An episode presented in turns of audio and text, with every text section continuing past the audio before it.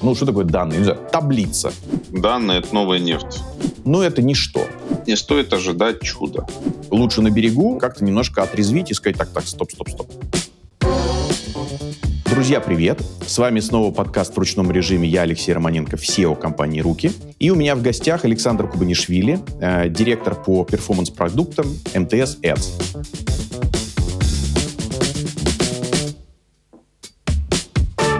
Саша, привет. Привет, Леш. Всем большой привет. Саш, очень рад тебя видеть, тем более, что не дашь соврать. Мы с тобой давно планировали, там, чуть ли не с сентября прошедшего года. Мы планировали, да, планировали, да. и вот, наконец-то, мы встретились. И вы планировали. Да, вы планировали. Слушай, очень Э, впечатлился тогда, это вот где-то было, там, не знаю, в августе месяце, твоим постом о том, что ты простым и доходчивым языком рассказывал о том вообще, какие бывают данные, для чего их можно использовать, окромя таргетингов. Я подумал, что, наверное, лучше человека, который бы доходчиво, просто объяснил нашим слушателям, не таким, чтобы прям суперпрофессионалом именно в, в работе с данными, как этим пользоваться, для чего это может быть необходимо, как начать вообще использовать данные и какие они бывают. Слушай, ориентируясь на твой пост, ты говорил о том, что э, вообще-то выделяется три такие группы данных. First party, second party и э, third party data. First party — это данные э, непосредственно там компаний-владельцев, которые где накапливаются? Не знаю, в CRM, где? Ну, ну, в каком-то датахранилище. Я честно скажу, я, я в общем, не технарь. То есть, где хранятся эти данные, я не знаю. Они хранятся где-то в датахранилище. Кто-то это называет CRM, кто-то CDP, кто-то как-то еще. Data Lake есть такой термин. Ну да, да, в зависимости от того, сколько, э, у кого сколько денег и кто насколько продвинут э, в этой части. Да, Окей. именно так. А, а тогда second party data, э, где, где они берутся, где они хранятся, чьи это данные? Ну, second party data, условно говоря, это ну вот, например, да, если мы возьмем, ну, данные, там, может быть, данные селлеров на том же Озоне. Ну, то есть это тоже достаточно ценные такие объективные данные. Они, наверное, обезличены. То есть я к тому, что если это не твои собственные, а чьи-то, но при этом Они, безусловно, обезличены. Да. Все данные, они в нормальном режиме, они всегда обезличены и агрегированы. И тогда ты в своем посте как-то особенно не любил third party data. Это что, где, откуда? Это данные, которые как бы ну, условно говоря, вот если там какой-то игрок каким-то образом купил данные Озона, плохой пример, какие-нибудь данные третьей страны и продает их на рынок. Одно время были популярны такие модели, когда вот есть там некий игрок, который создает как бы биржу данных и продает чужие данные. И чем все-таки third party, э, чем они плохи? То есть они быстро устаревают, э, неактуальные. Плюс, как ты сказал, ну, местами есть какие-то мутные, мутные способы их вообще получения, соответственно, не очень ясно, э, насколько они пригодятся. Ну вот они этим плохи? Чем они плохи? Они плохи в целом отсутствием прозрачности по, в принципе, всем перечисленным тобой причинам. То есть это могут быть данные непонятно когда собранные. Ну, наверное, в наше время редко бывает такое, что они собраны без согласия изначального владельца данных. Но так или иначе, да, мы там до конца не знаем, это данные годичной давности или недельной давности. Частота данных не очень понятна, да, насколько игрок, который их продает, реально умеет ими управлять, насколько они хорошо промечены, там же, в общем, тоже как бы есть слово данные, да, а что конкретно там есть, какие конкретно данные, там события или атрибуты собираются, это как бы не всегда понятно, это надо выяснять. Это ни в коем случае не говорит, что все продавцы third-party данных, они мутят чистую воду, да, но нужно задавать вопросы и нужно понимать, насколько эти данные, что вообще там содержится, какая конкретно дата, насколько она свежая, новая. Вот, и всегда надо понимать, что там, где возникает еще один игрок, еще один посредник, дополня... как бы появляется дополнительная маржа, а это, соответственно, как правило, всегда минус к эффективности. Продолжая, собственно, ты говорил, что Данные принято в основном использовать э, для таргетинга. Этим, кажется, сейчас уже там никого не удивишь. Однако твой тезис э, состоял еще и в том, что на самом деле это далеко не единственный способ использования данных. И вот тут хочется от тебя экспертное мнение, а что еще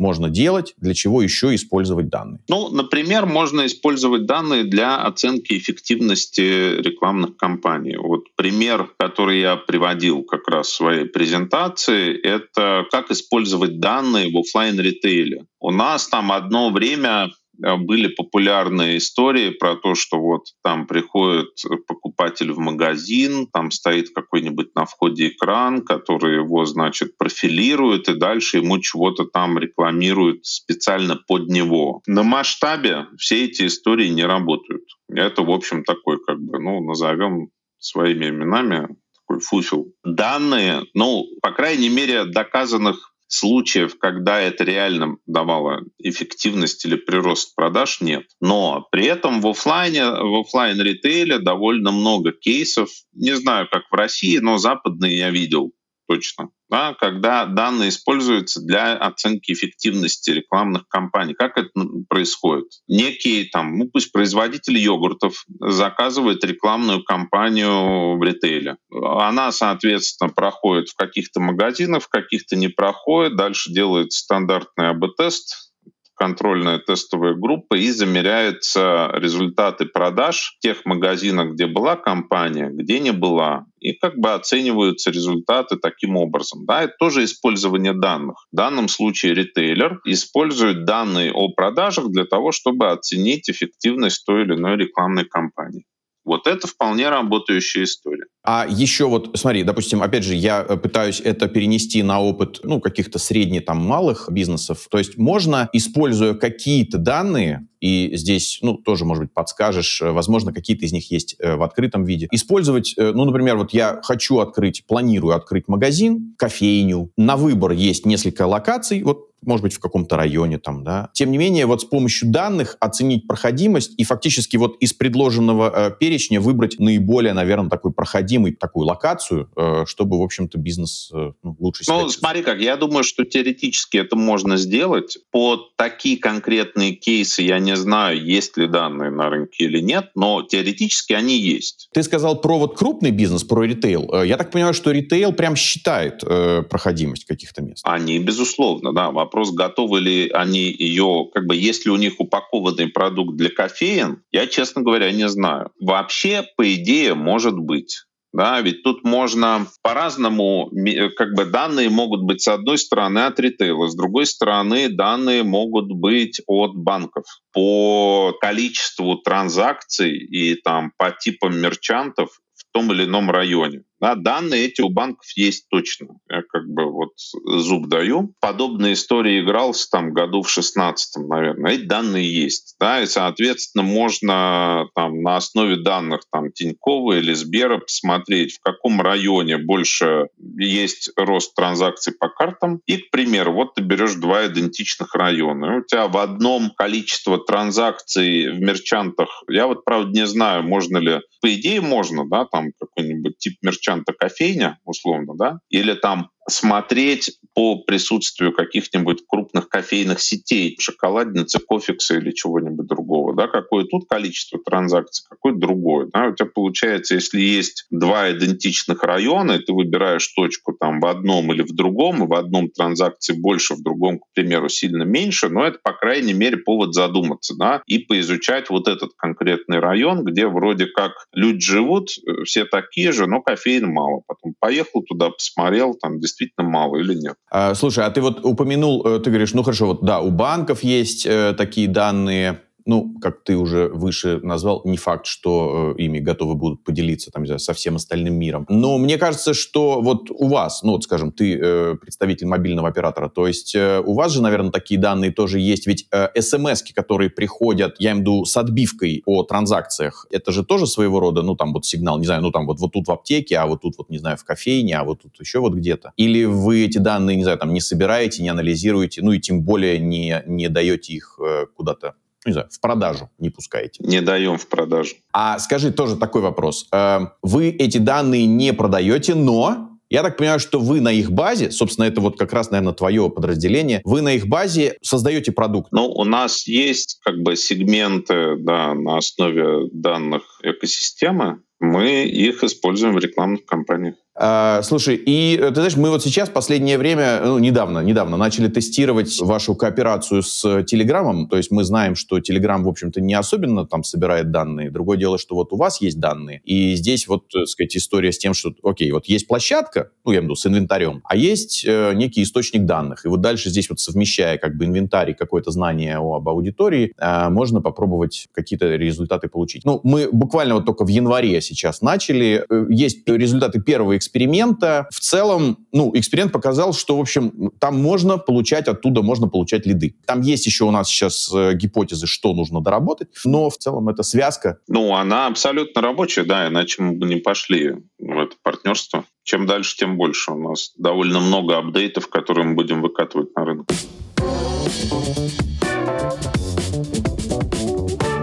Коль мы вот об этом э, заговорили, данные МТС плюс Телеграм, данные плюс еще что-то. Вот в чистом виде для наших слушателей, опять же, ну, что такое данные? Таблица. Вот, вот, вот в чистом виде таблица чего-то, но это ничто. В целом ничего с этим сделать нельзя, и это работает только как приправа к чему-то. Вероятно, вот э, как э, ваш пример там с телегой, э, так и, например, этими данными можно обогатить свои компании, будь то в Яндекс Директе, чем пользуются наши слушатели, там, не знаю, в ВК и так далее. То есть это такое хорошее дополнение к но сами по себе данные, ну, данные, данные, что. Знаешь, вот мне тут очень нравится пример. Вот есть фраза «данные — это новая нефть». Ну, вот, фраза, которая приписывается основателю компании, в которой я имел честь работать, такая компания Данхамби, английская, она занимается как раз big data консалтингом. Так вот, э, мне очень нравится аналогия, что да, данные — это новая нефть, но как бы если за не, залить нефть в машину, то машина мало того, что не поедет, она испортится. Да? И как бы нефть сама по себе, она никому не нужна, если не уметь из нее делать классные нефтепродукты. Поэтому здесь, в общем, то же самое. Мне кажется, что в целом вот э, такой хайп вокруг данных и даты, который был где-то там 7-10 лет назад, когда вот все как бы гонялись за данными, не особо понимая, как их использовать, он прошел. Все уже там набили свои ошибки, научились, поняли, что работает, что не работает, какие данные реально важны, какие нужны. И, ну, действительно, надо очень четко понимает, зачем вообще они нужны, какие могут быть кейсы, и нужно работать с партнерами, которые разбираются том, как из этих данных делать, ну, как выдавать пользу. Да, делать что-то. Да. Или, да. или как минимум, наверное, вот что не может сделать ни владелец данных, э, вот даже если бы вот у вас был какой-то замечательный источник, он, наверное, не может сформулировать за вас, ну, я имею в виду за бизнес, за бизнес, э, сформулировать те гипотезы, которые нужно э, попробовать проверить вот с использованием этих данных. Кто э, не сгенерирует гипотезы за вас? Ну, смотри как. Тут я, наверное, поспорю, потому что, к примеру, да, если вы придете с запросом на рекламную кампанию там, в отдел продаж наш, и, к примеру, у вас нет опыта работы с данными, неважно, там, оператор, там Яндекс или какой-то другой игрок, то, ну, как бы у нас есть опыт, он, скорее всего, есть уже там накопленный опыт в индустрии, и, соответственно, какие-то гипотезы мы можем и подсказать, что работает, что не работает. Но тут, безусловно, часть ответственности лежит на нас, но самому все равно нужно разбираться да, и никто не знает ваш бизнес лучше, чем вы сами, поэтому, конечно, нужно разбираться самому. В идеале всегда занимать такую проактивную позицию, но при этом, ну, я вижу вот нашу задачу как игрока, да, не крупного игрока на рынке, не просто там продать какую-то компанию с данными МТС, а проконсультировать. То есть у нас подход больше такой консалтинговые продажи. Если есть у клиента определенные кейсы, то мы должны ему подсказать, что сработает, что не сработает. Можешь э, вдруг э, какие-то привести примеры? Э, ну, вот ты говоришь, вот, окей, подсказать. Ну, то есть вот что из твоего опыта, что уже делали, и, может быть, какие-то интересные, ну, такие неожиданные буквально, да, какие-то открытия, что я имею в виду, ну, там, ждали одного, получили на самом деле неплохой результат, но совсем про другое. Ну, знаешь как, я скорее о том, что, ну, во-первых, не стоит ожидать чуда. Бывают кейсы, которые выглядят очень красиво на бумаге, что вот там покупателям э, сумок Louis Vuitton нужно там рекламировать новый Range Rover или там с учетом нынешних реалий новый китайский внедорожник за 16 миллионов. Москвич, москвич. Дело даже не в том, что москвич. Во-первых, надо понимать, что сегмент сумок Louis Vuitton, он будет относительно узкий. Ну, по многим понятным всем причинам. И Data, она на то и Big Data, что она лучше работает на больших массивах данных. Соответственно, если вы берете изначально узкий сегмент, да, там, безусловно, есть какая-то корреляция между теми, кто покупает дорогие сумки и дорогие машины, но если человек купил дорогую сумку, это совсем не значит, что у него есть желание в ближайшие полгода купить себе машину. Да, это тоже более чем логично. Подобный таргетинг, он дает контакт с целевой аудиторией, но мы не знаем, есть здесь purchase intent или нет purchase intent. Поэтому такая компания, она имеет право на существование, но скорее это вот, скажем так, верхняя часть воронки. Да? Рассказать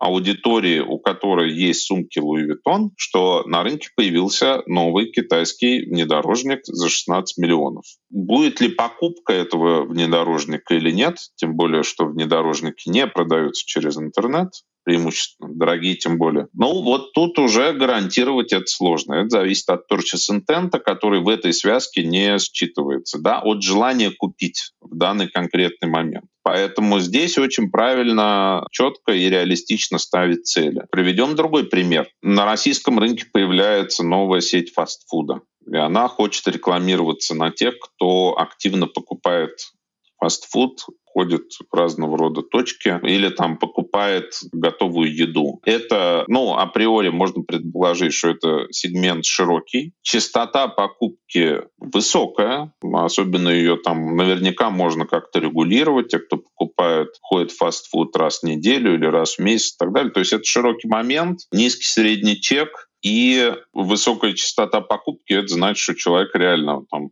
там съел пиццу, да, там, на следующей неделе съест гамбургер. Здесь вероятность какого-то результата такого близкого к перформансу, она уже сильно выше. Вообще, э, вот верхнеуровнево очень надо использовать здравый смысл. Приведу еще один пример. Здравый смысл, он реально работает. Иногда некоторые вещи, они контринтуитивны, но не всегда. Пример из такой моей практики работы с офлайн ритейлом У нас в мои времена в Данхамбе мы делали аудит ритейл-медиа активности одного крупного офлайн ритейлера И вот у них стояли экраны на кассах. Это была такая их рекламная поверхность, одна из их рекламных поверхностей, в которую они в свое время вложились. Это экраны на кассах. И они жаловались, что плохо продаются. Почему они плохо продаются? По понятной причине, потому что человек уже как бы свой путь покупателя прошел. Он уже все купил, и он на кассе. Он не пойдет возвращаться за колбасой. Поэтому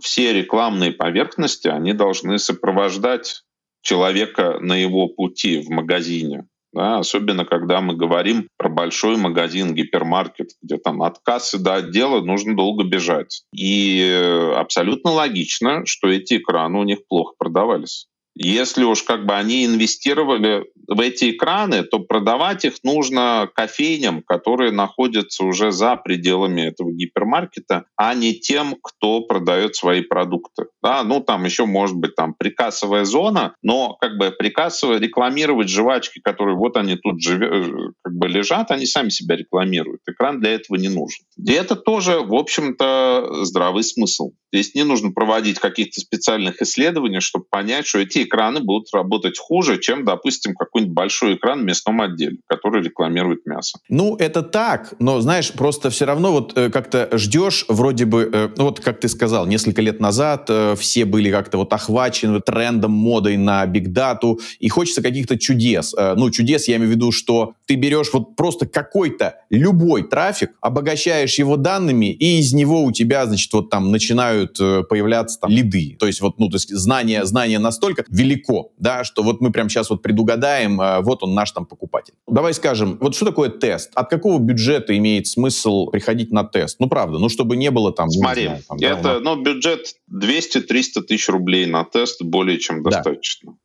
Окей, Да, хорошо, важно 200. что? Важно это наличие определенной аудитории на сайте. В этом плане, кстати, ретаргетинг очень классно работает, потому что он как раз работает с вашими данными. То есть это вот та самая first party data, да, которая есть у вас, он позволяет ее монетизировать. Клиент это делает сам. Важно, чтобы на сайте либо в приложении была э, аудитория от 100 тысяч уников в месяц, тогда как бы есть шансы на успех. Вот. Надо сказать, что у нас ретаргетинг и в вебе, и в мобильном приложении, там полностью интеграция со всеми трекерами. Очень крутая история.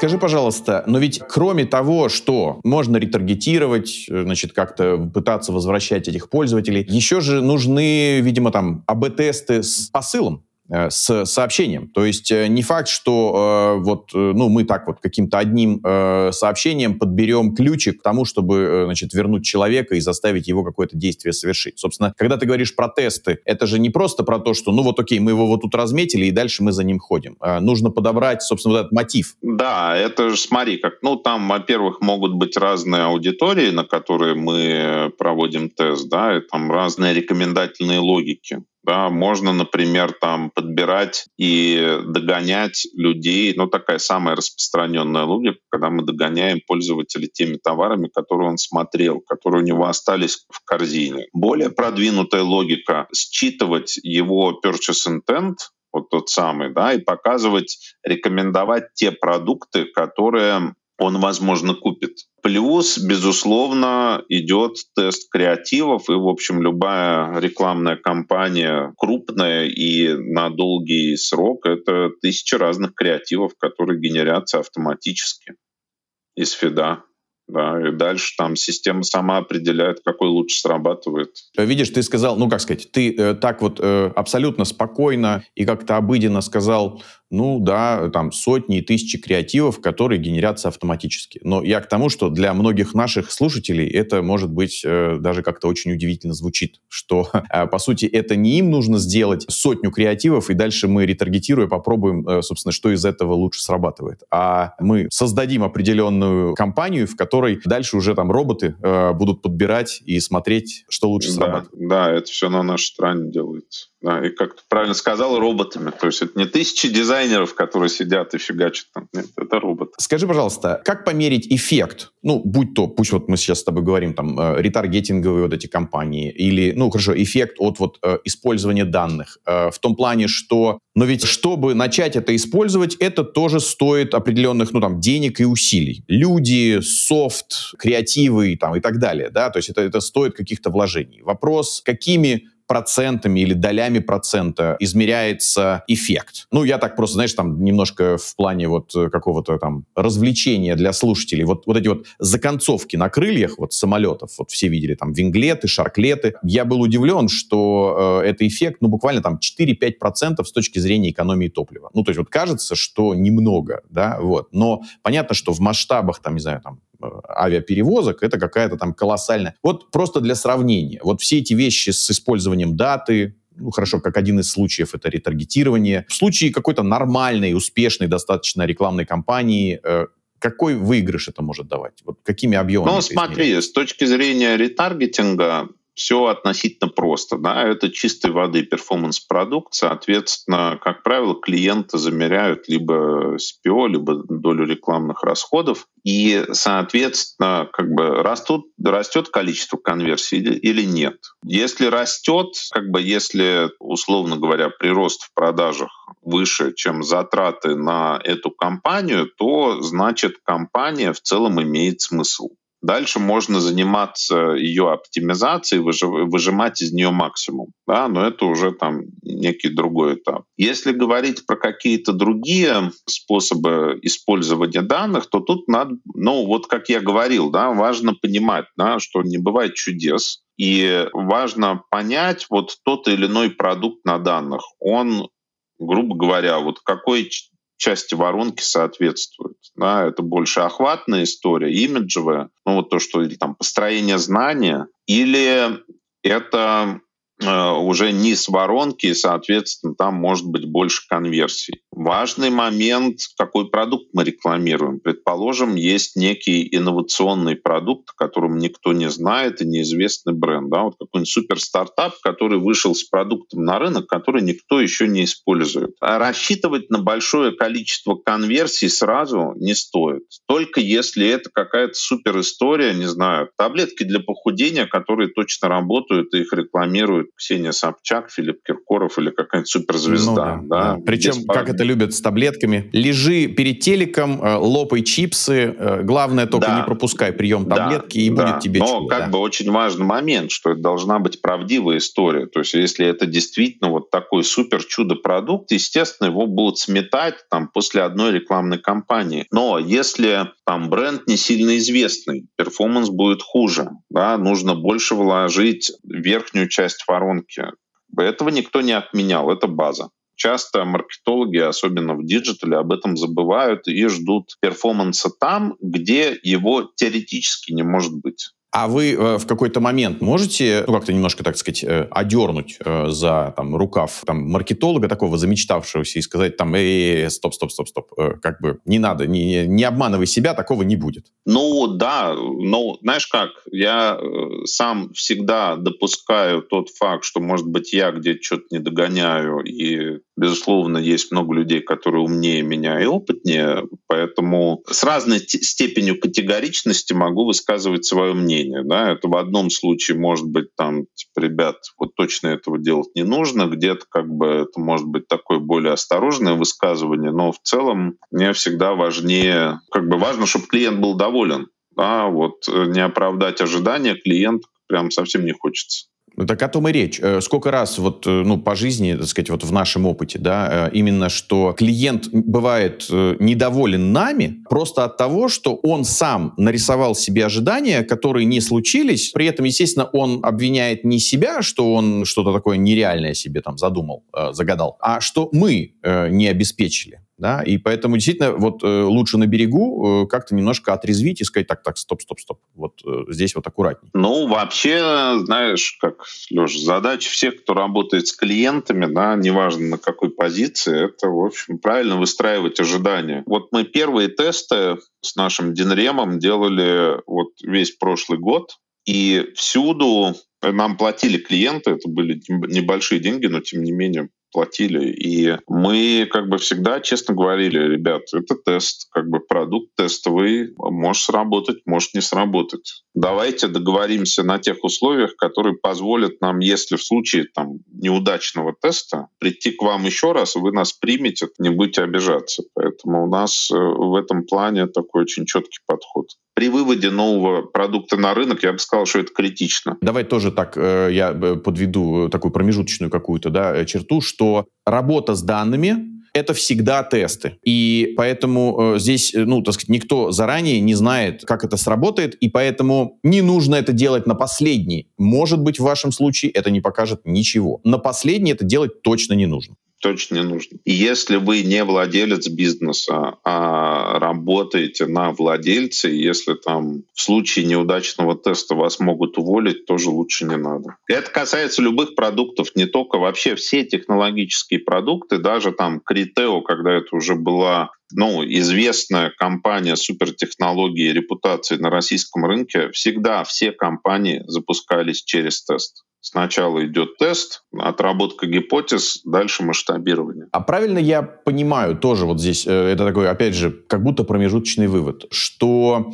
работа с данными, ну, наверное, для большинства компаний, это уже такой вот этап, э, ну, какого-то fine-tuning 'а, когда все до этого уже перебрали ну, я так вот выражаясь нашим таким обычным языком, уже пробовали там Яндекс, окей, вот пришли к каким-то там вот показателям, ну, я имею в виду Директ, всеми, всеми любимый горячо, там, не знаю, ВК, там что-то. И вот все инструменты перепробовали, я не сказал, что отказались. Нет, ну вот они работают, как работают. И мы э, в какой-то момент думаем, ну окей, ну надо же дальше как-то развиваться, расти, то ли повысить эффективность компании, то ли что-то, найти какие-то новые там аудитории. И вот в этот момент, когда уже вот много чего перепробовано, мы приходим к тому, что ну, а давайте еще попробуем какими-то данными это обогатить. Не всегда. Ну вот, допустим, ретаргетинг — это базовая технология. То есть если, предположим, до 2022 года вы запустили интернет-магазин, он там вырос до 100 тысяч пользователей, то вполне можно уже запускать ретаргетинг, и надо это делать. Ну, просто вот от определенного количества пользователей он работает. Да? Тот же самый директ — это тоже работа с данными по сути. Просто мы как бы так не воспринимаем, потому что это, опять же, базовая технология. К примеру, если у вас малый бизнес, вы продаете что-нибудь на Озоне, то Озон в том или ином виде тоже дает вам возможность пользоваться своими таргетингами, данными. Да, и это тоже база. Поэтому тут все по-разному. Ну хорошо, понятно, ладно. Скажи, пожалуйста, э, есть ли у тебя, ну так вот, на вскидку, какие-то мифы про данные? Смотри, э, есть, наверное, мифы, но мы многих, как бы, многих мифов коснулись. Ну вот, допустим, да, когда говорят про данные, часто в первую очередь имеют в виду некие такие вот, там, слышал название такой снайперской компании, что вот мы хотим некий там такой вот очень персонализированный таргетинг, да, таргетироваться там на конкретного пользователя. Такие узкие таргетинги, как правило, плохо работают. Правильная стратегия, особенно в начале пути, это скорее так называемая массовая персонализация, когда мы берем крупные сегменты, а не женщину с сиреневой сумкой Louis Vuitton, которая ездит на Range Rover трехлетней давности. Да, лучше взять сегмент пошире. Как правило, если мы говорим про медийные компании, стоимость закупки сильно возрастает, просто потому что нам нужно выбрать одного пользователя из десятков миллионов в интернете, да, или там 10 пользователей. Ну, я не знаю, сколько вот их женщин с вишневыми сумками Louis. Потом как бы ожидание перформанса всегда, где есть данные, это не так. Мы об этом тоже поговорили, что где-то он может быть, где-то нет, нужно разбираться. Вот это, наверное, основные. Ну и там, может быть, еще вот по поводу таргетинга, правило, все считают, что дата это равно таргетингу, но это не всегда так. Оценка эффективности — это тоже с помощью данных. Это прям классная история. Скажи, пожалуйста, насколько вот работа с данными изменила какие-то из отраслей? То есть вот есть ли отрасли, которые, ну, допустим, там спокойно обходятся без данных, а какие-то абсолютно зависимые и, в общем, уже вот на сегодняшний день без этого вообще не могут обходиться? Ну, смотри, базово, я, честно говоря, не знаю. На, ну, на рынке мы работаем на рекламном рынке, на digital рекламном рынке. Все рекламодатели используют тот или иной вид данных, да, тупо для таргетинга. То есть вот чтобы совсем без данных, Такого нет. Ну, как ты сказал чуть выше, это, это так, да, просто, может быть, уже многие не задумываются, но используя, ну, банально Яндекс Директ, фактически, не знаю, используя те же ключевые слова, э, ну, это Конечно, же тоже данные. Да. Общем, Или просто мы понимаем... Там, соцдем, например, откуда берутся. Да, мы понимаем, по каким ключевым словам тебя ищет бизнес. Или, да, как ты сказал, да, кто, кто лучше покупает, не знаю, там, мужчины, женщины в какой-то возрастной группе. Все это, по большому счету, есть, э, там, не знаю, и в ВКшке, и в Яндексе, поэтому, по большому счету, с данными уже мы все работаем. Да. Другое дело, что, да, есть возможность покупать трафик как-то вне платформ, ну, таких как там, не знаю, там, поиск Яндекса или там э, где-то там лента ВКонтакта. А, и вот там можно, да, использовать вот э, в том числе и эти данные для понимания, кто твоя аудитория.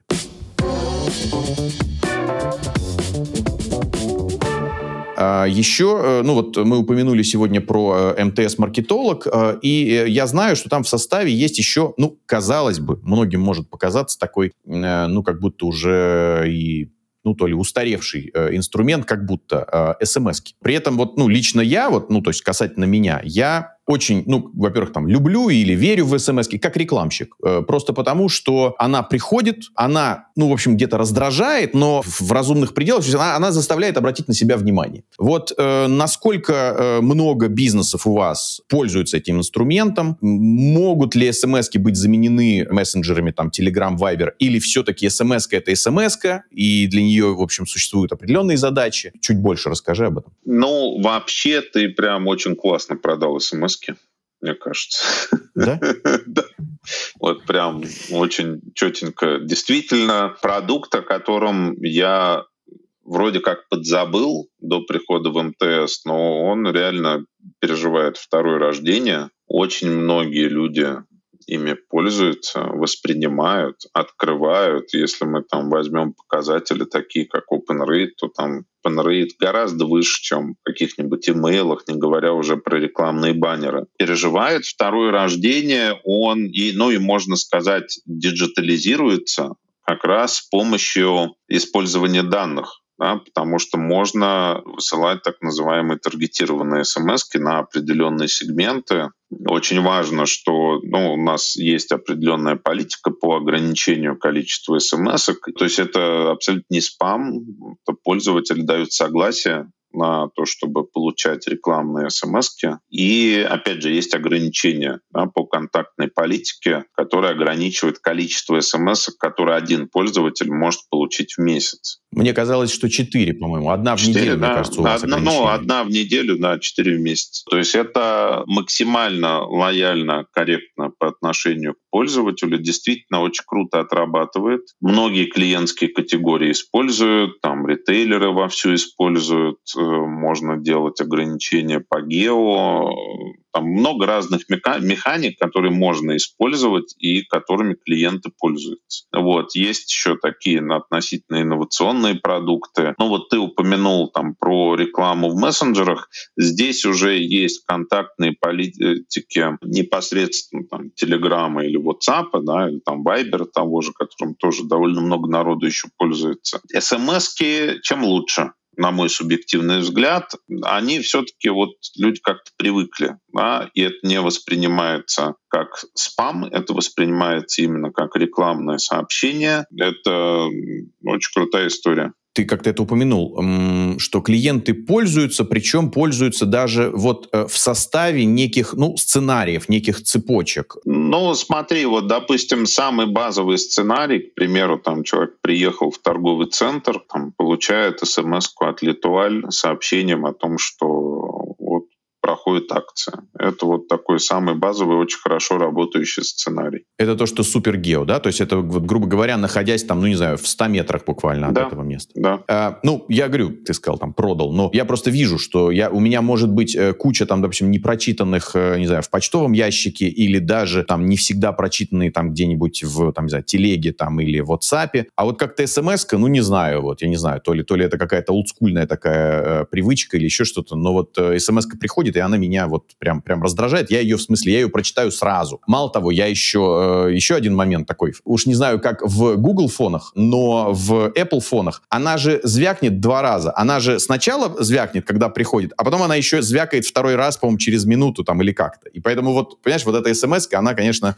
ну, бесячая, но, собственно, реклама и должна, в общем, доходить до, до адреса. Ну, в общем, да, да. Еще важный момент, ты ее не удалишь. У нее достаточно, как правило, то есть ты ее можешь удалить, но вряд ли ты это сделаешь. То есть у нее срок жизни сильно больше, чем у баннера, например. Классно. Саш, ну, огромное спасибо. На самом деле, э, очень интересно и очень много всего узнали. Особенно, э, как я и говорил в начале, применительно все-таки ну, к, к средним малым э, бизнесам, э, которым, вот, э, которые не обладают э, какими-то огромными бюджетами для использования даты, но, тем не менее, вот, да, там несколько там, э, сотен тысяч рублей, вот мы говорили на тесты, я думаю, что найдут. Давай какие-то напутствия на 24 год. Активнее экспериментируйте с инструментами, которые появляются на рынке, рынке, естественно, не бездумно, не нужно тратить там все свои деньги, да, нужно, ну, это такое классическое управление рисками. Классно, Саша, спасибо большое, и как мы чуть выше сказали, да, друзья, это все тесты, э, и поэтому не нужно это делать на последний, если это вопрос там буквально жизни и смерти, тогда нет, не сейчас. Нет, нет. Виду, там, мы не возьмем ваши деньги раз. тогда. Да, да, да, да, да, да. Поэтому да, э, приходите, тестируйте. Саш, спасибо. Спасибо успехов. большое, Леш. Пока. Всем успехов. Пока.